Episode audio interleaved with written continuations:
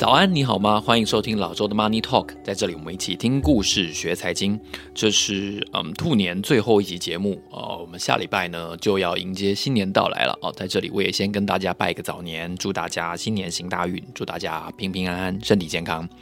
在这一集节目呢，我们要跟大家聊一个我觉得蛮有趣的话题啊，当然它背后是一个严肃的逻辑跟思考，还有很多的案例。我们的主题是巧虎要念神奇咒语了。让企业起死回生的关键字 MBO 到底是什么？好，我们在介绍 MBO 之前呢，要先跟大家聊一则、念一则听众朋友的留言哦。他的留言有一点长，但是我觉得，嗯，他应该是相当心有所感，所以才写下了这个留言。我试着把它完整的陈述出来。嗯，这个听众朋友呢，他叫做无名。好，以下是他的听众朋友的留言。无名说。我是一位金融从业人员，听到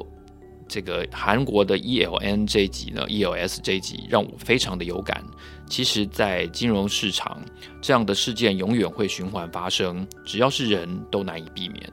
首先，主管机关也是人，对于投资商品有审核的责任，但是金融业为了获利，会不断要求主管机关开放。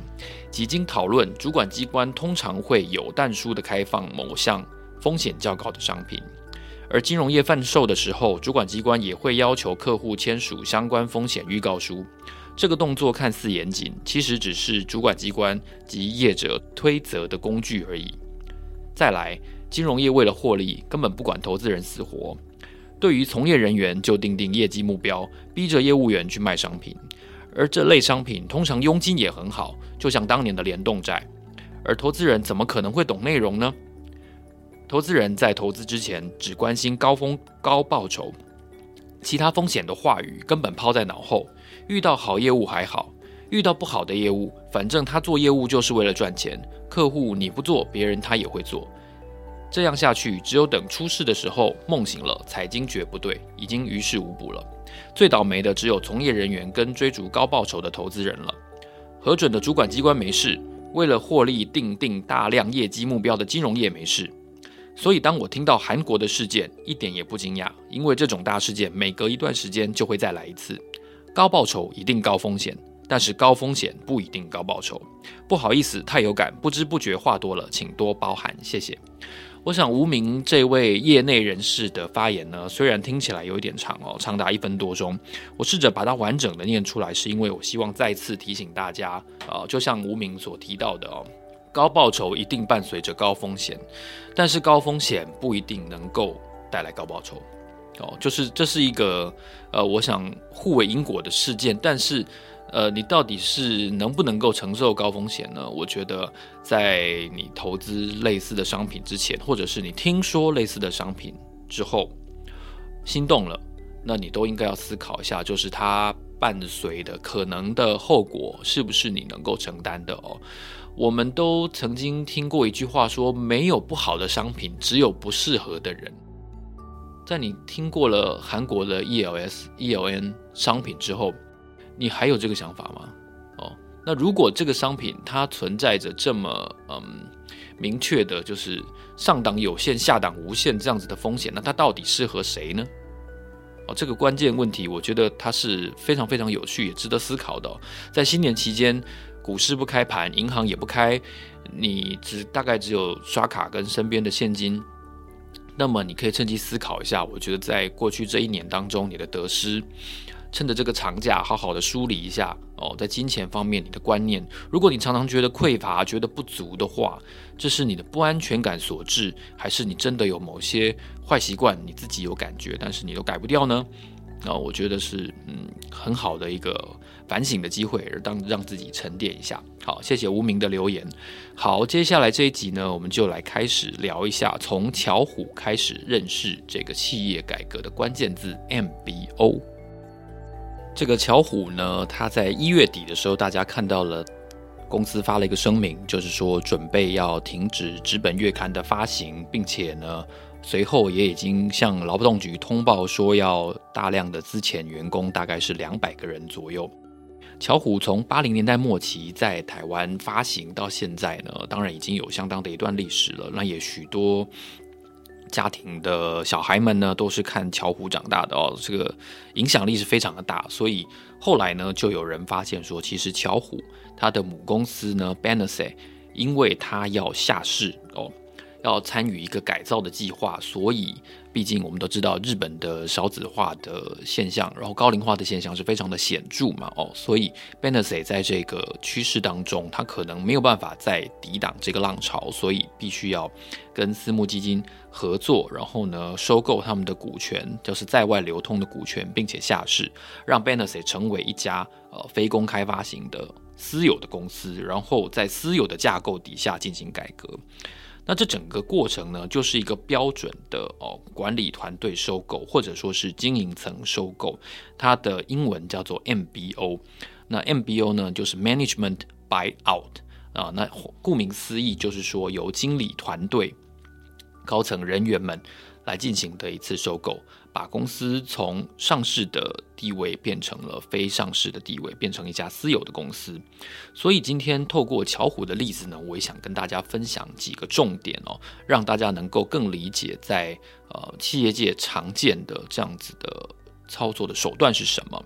首先，第一个重点要跟大家分享的是什么是 management buyout。那为什么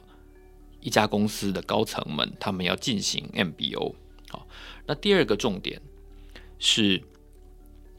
哪些交易哦？我们听过的，不管是美国也好，好或者说是台湾也好，有哪些交易是属于 MBO 的类型？第三个重点，如果对于一般的投资人来说，Management Buyout，我们碰到了这样子的交易的时候，到底我们应该如何看待它？它的好处，它的坏处是什么？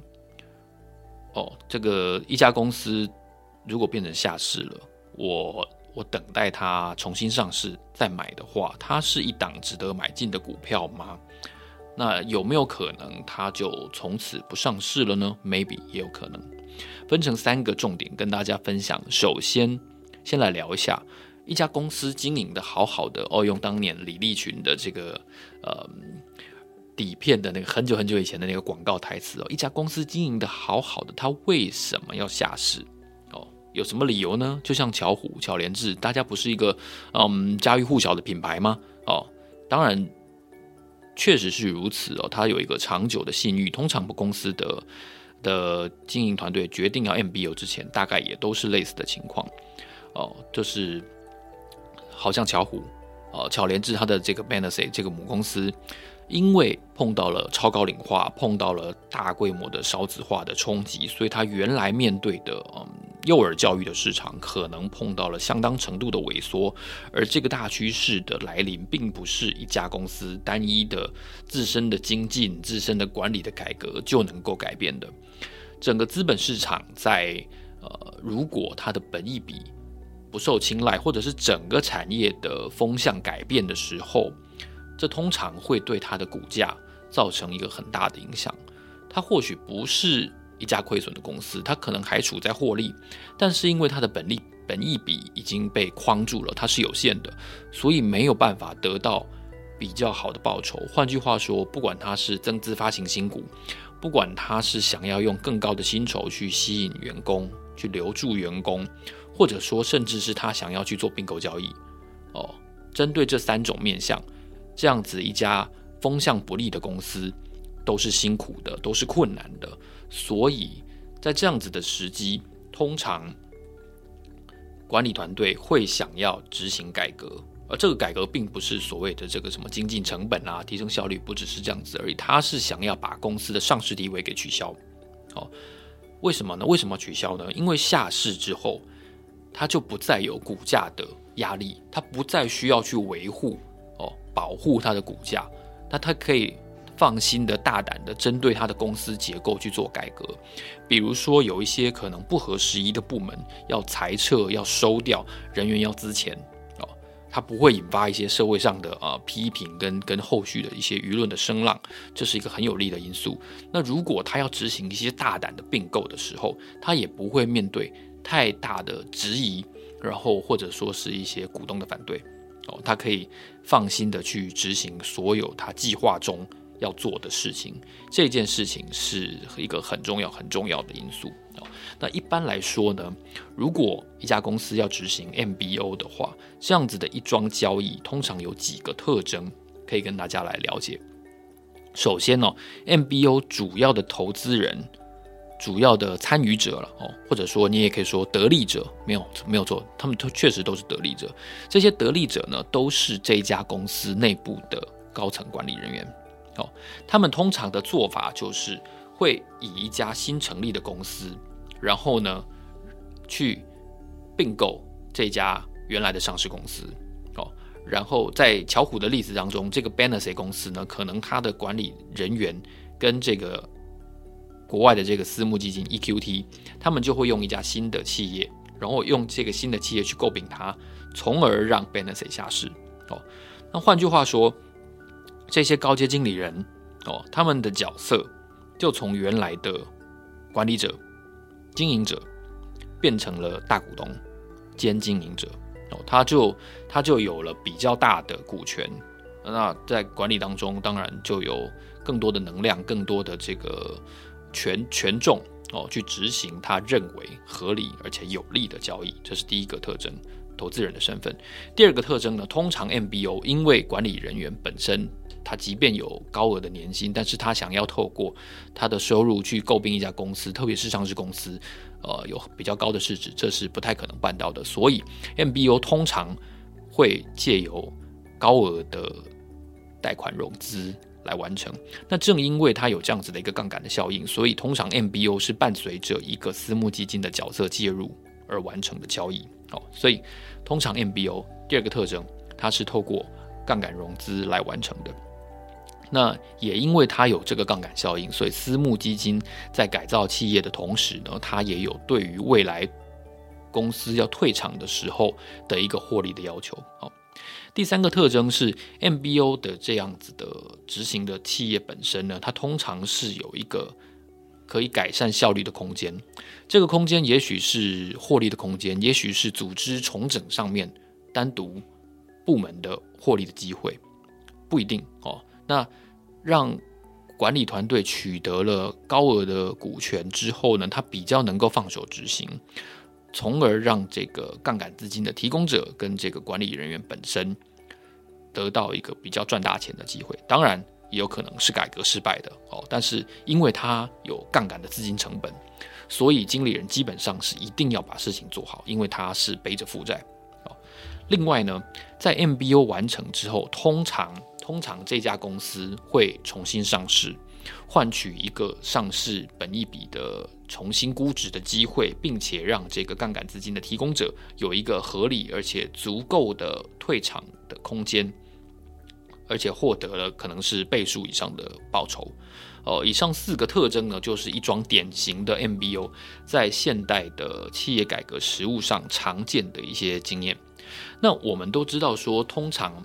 如果一家公司它的大股东持股不足，但是他的管理团队去或者说大股东却能够长期控制一家公司的话，这就是一个在管理实务上非常典型的所谓代理人问题。因为大股东本身的利益跟整体的小股东，呃，甚至可以说相去不远，所以他并没有一个非要把公司治理好非不可。这样子的一个迫切性跟决心，那如果又没有一些嗯比较强大的外部投资人的压力的话，这样子的一个公司，可能它的估值一直都会是很低残的哦。所以这样子的局面，除非呃公司自己想要改变哦，这个时候他可能就会把这个激励因素加进去哦，就是这个激励因素就是执行一次 MBO 哦。那换句话说，人都是。逐利而居的嘛，投资人都是想要得到利润。如果能够把一家公司的效率，然后估值，然后组织的营运的获利的表现，能够做方方面面大幅的改善的话，那当然所有参与者会得到非常大的利润。哦，他是背负着高风险去执行这样子的一次改革。如果得到成果，它的成果必然是很可观的。所以这个在实务上是一个嗯很自然的一种一种行为。那我们都知道，作为散户哦，作为小股东，其实多数投资人假设，呃，在在没有意见的情况下，多数的散户他们都只想要看到股价上涨，那最好是在短期内大幅上涨、暴涨、飞涨，但他们不关心这个飞涨的原因是什么，他们不关心这个飞涨的持续性如何。很多时候，其实公司长期的营运的策略跟短期股价的变化，它可能会有一些些冲突的地方。如果公司长期有某些执行呃诟病等等的事情的时候，他可能不太希望短期有这么高的股价的表现哦。或者说反过来说，假设公司要大幅的增加资本投资、资本开支，它一定是成功的吗？哦，这个时候股民可能会反对啊。如果如果没有足够的股权当后卫的话，可能会遭遇到外部投资人的反对啊。因为研发是可能失败的。哦，我们过去这十几年，台积电的高额的资本支出啊，当然我相信这是在台积电某些特殊的因素下没有被严格的检视。有的时候，某些上市公司他们的大幅的资本投资是会被市场质疑的。那如果他们碍于这些股东的整体的压力，不能够做这些，呃，经营者心中真正对公司好的事情的时候，那公司怎么可能成长呢？怎么可能得到一个有利的变化呢？这个时候就需要 MBO 了。好，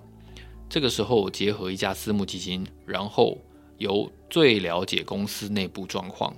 了解风险，然后权衡机会，然后他们也有经验，他们也有能力，他们熟悉整个团队。而且他们眼前有一个很大的激励的因素，就是未来重新上市的时候的高额的估值，他们就能够透过 MBO 来执行这次购并，并且把一家公司可能在它股价比较低的状况下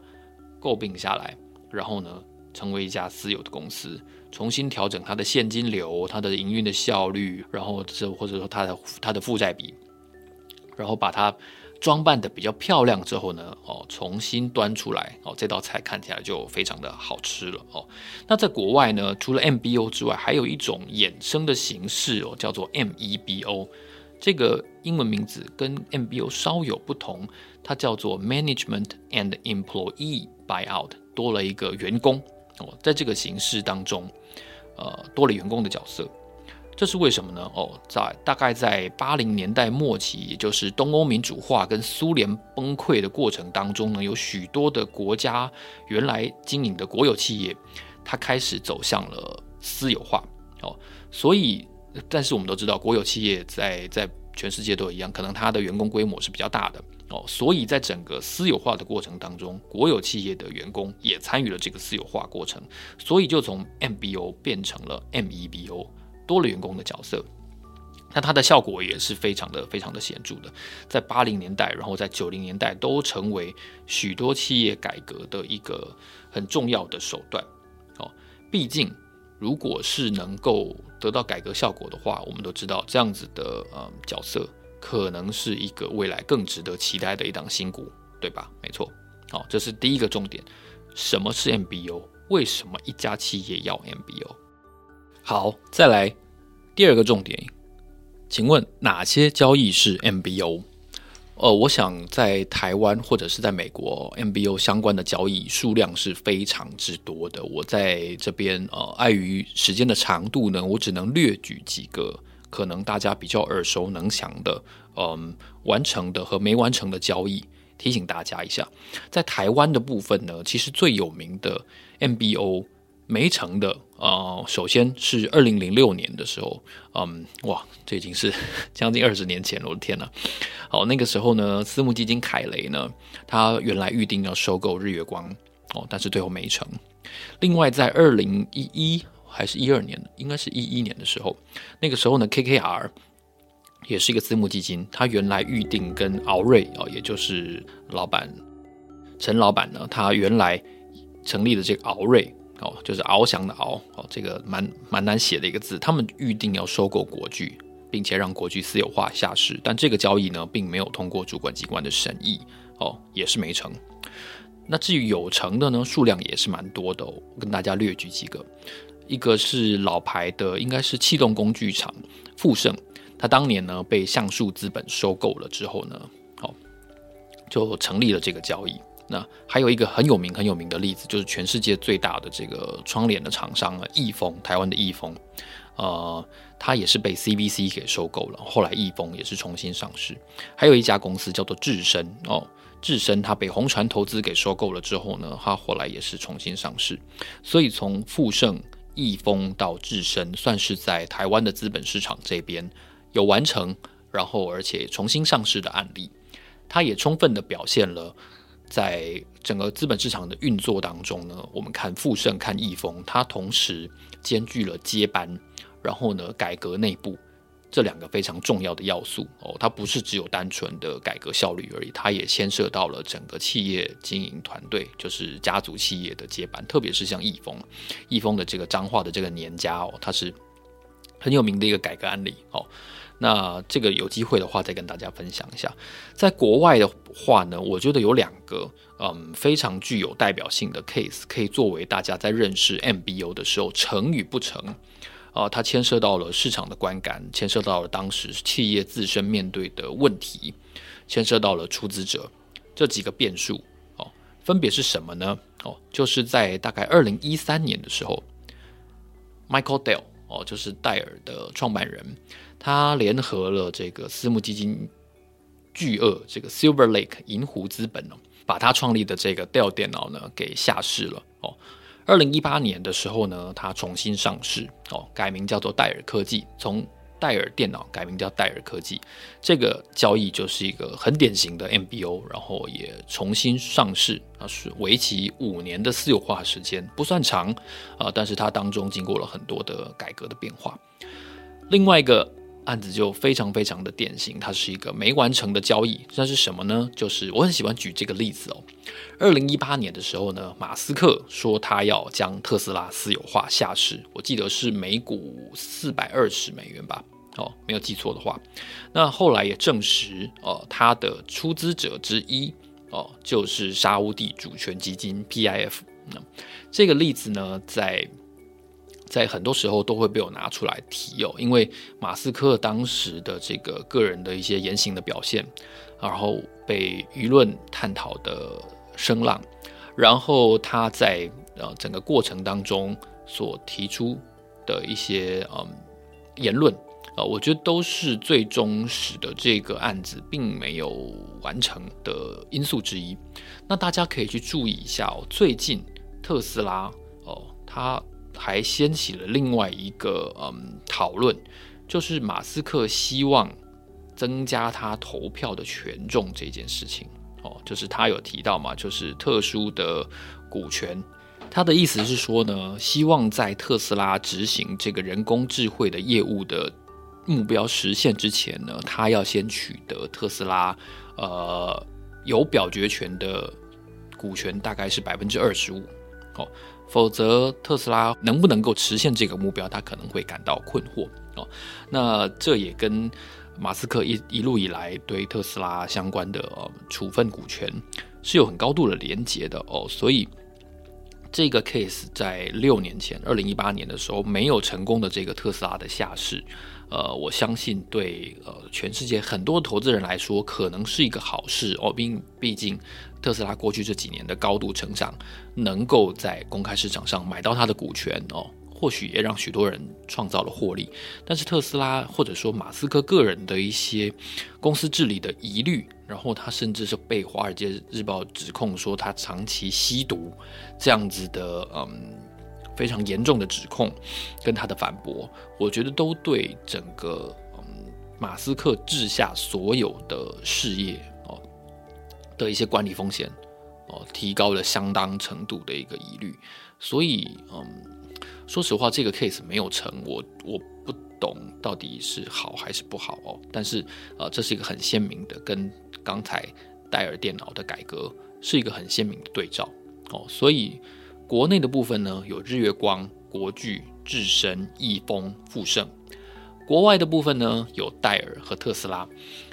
当然，这背后还有非常非常多，还有我们今天作为这个探讨出发点的 Banasset 它也是一个很很鲜明的代表。当然，在日本方面呢，我们看到二零二四年还有大正制药哦，就是喇叭牌那个大正制药。另外呢，还有二零二三年底下市的这个 Toshiba 东芝，他们都是 MBO 的代表哦。所以可见，其实要改革一家公司的时候，呃，MBO 是一个非常霹雳，通常也是管理者想要执行彻底的目标的时候。一个很有效的手段，这是一个嗯国际上的交易案例的回溯。最后呢，就要来跟大家聊一下，到底对投资人而言，我们应该怎么看待一桩 MBO？它是好的还是坏的？它是恶魔的甜点，还是它是改革的明灯？我我觉得，首先我们先把它好处跟坏处分别并陈一下，让你可以思考一下。好处是认为说，MBO 呢可以在执行之后大幅降低一家公司的代理人成本 （agency cost），因为他的管理团队在执行这样子的业务、执行这样子的交易的时候，他必须要背负高额的杠杆融资，才能够完成这样子的交易。那换句话说，一旦开了头，这家公司 MBO 之后，管理团队要将它改革到位的这个压力就非常的巨大，所以经理人有一定要做好，而且期待未来上市的时候换取更高的本益比杠杆的这样子的期待，所以公司的经营能力和经营表现通常会得到非常大幅的提升，市场价值会明显的上扬哦，所以政策上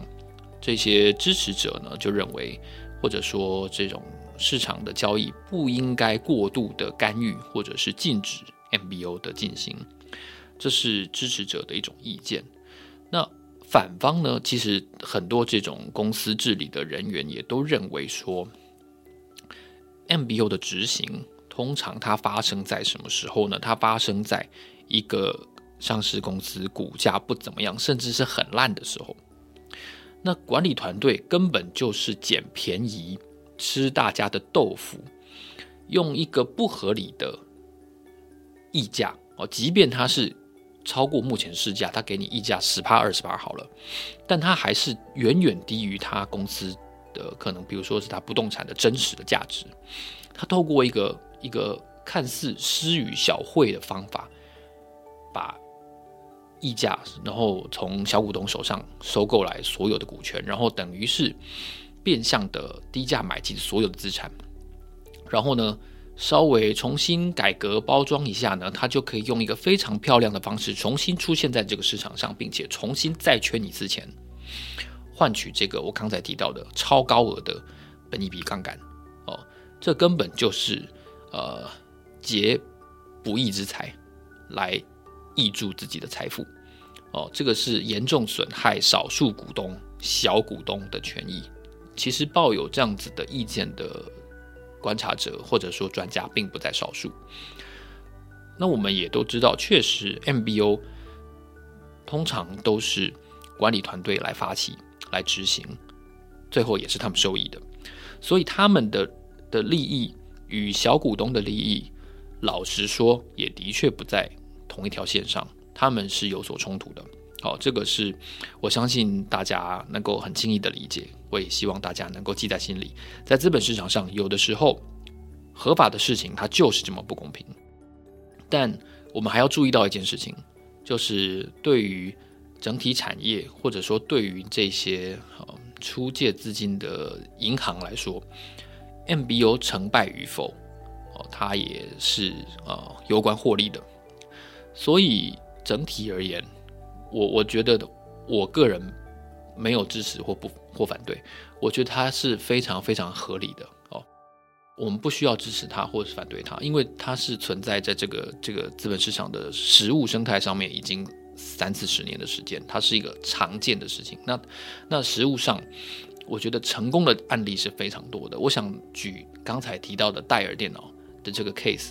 跟大家分享一下，一家公司如果透过合理的、有效的 MBO 改革之后，它会发生什么事？戴尔电脑在十一二年前，哦，其实哇，好快，时间过得好快。那个时候，贾伯斯过世大概有一两年的时间，全世界的笔记型电脑在平板出现之后，面对一个非常大的冲击，因为 iPhone 带起的行动装置的风潮呢，还有平板，使得笔记型电脑开始出现了成长、衰退，然后 PC 越来越停滞这样子的情况。所以，如果你回头看大概十二年、十三年前，也就是二零一一到二零一二年的时候的外电的话，大家对于 Dell 的一个预估是越来越悲观的。Dell 当时的市值从最高的将近一千亿美元哦，节节下探，越来越低。所以后来呢，创办人 Michael Dell 他也就坦言说，其实随着这个行动装置的普及跟盛行呢，PC 和笔电会从成长转为停滞，甚至开始衰退。整个产业的前景是非常悲观的。那这不是 Dell 一家公司的问题而已，Dell 跟台湾的整体的加工的下游，整个电子科技业的下游关系是非常密切的。在一九九九年九二一大地震的时候，Michael Dell 是全世界唯一亲自飞到台湾来视察和灾后情况的大老板哦。那可见，其实台湾整体的这个下游。不管是广达啦、纬创啦，或当时的华硕啦、和硕，其实跟 Dell 的关系是非常之紧密哦。当然还有人保。Dell 碰到这样子的困境要怎么办呢？哦，所以他就正式向公司、向董事会提出，Dell 应该要下市哦。然后呢，重新去梳理他的事业结构，去强化他在公司在整个商用部门、在企业部门端的布局，跟他的客户结构。哦如果 Dell 不下市的话，这些事情当然还可以做，但是他必须在一个很委屈，然后很不利的风向下做这些改革。那一旦稍有不慎，目标稍有落后，或者说获利稍稍不不如预期的话，Dell 的股价会进一步的被打到更低。它原来就在一个下行的轨道上面，它如果又不如预期，那它就会被打得更惨。哦，那换句话说，我刚才提到了，他要怎么去吸引和留住人才，他要怎么去增资发行新股，他要怎么去并购，这三件事情都变得更加的困难，可能是加倍的困难。那正因如此，在二零一三年的时候，Dell 终于就下市了。哦，那经过五年的改革和梳理呢，他在二零一八年重新挂牌，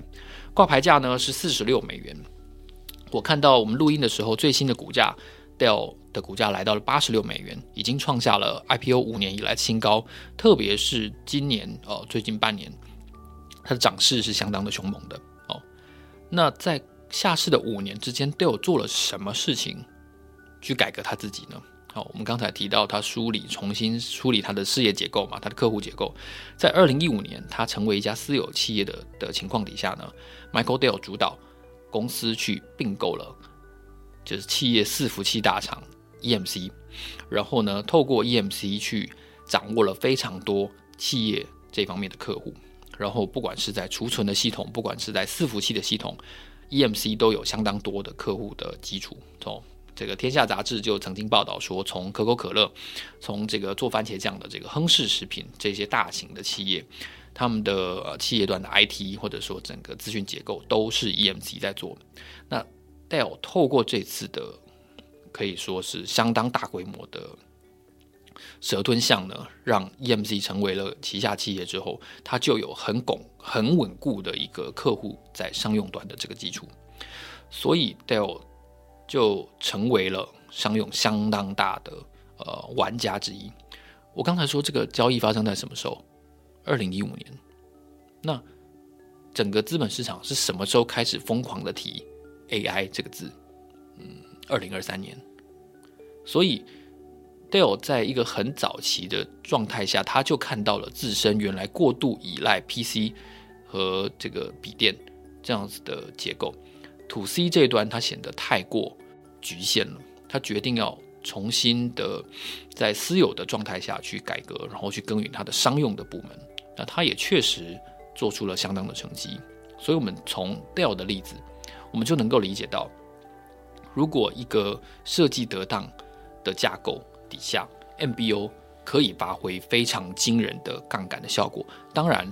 ，Michael Dell 本人和他的这个相关大股东们都是这次 MBO 最主要的受益者。但我们也看出，类似这样子的案例，绝对是资本市场在未来还会持续看到的，呃，相当蓬勃的一种活泼的交易主流。透过这种 MBO，大家可以认识到，企业要改革，有的时候小股东就是必须要被牺牲，而且是合法的牺牲。好，那我想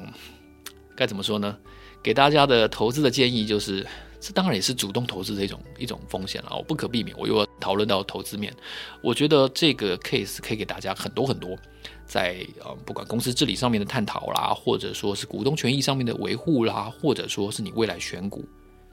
的一些方向。因为通常经过私有化、重新包装、重新打理哦，减肥、量体脂哦，这个健身、重量训练之后呢，这样子的一档新股，它都是战力满满的哦，所以通常它的表现可能也会可能了，可能也会比较生猛。这也给大家作为一个投资的参考。好，如果你喜欢本集节目的话呢，欢迎你在 Apple Podcast、在 First Story 还有在 Spotify 告诉我你对于 MBO 的认识，你有没有参加过 MBO 的新股？那你觉得股东权益会受到什么样的影响呢？好，我们期待你的意见。好，老周 Money Talk，让我们下期见，谢谢，拜拜。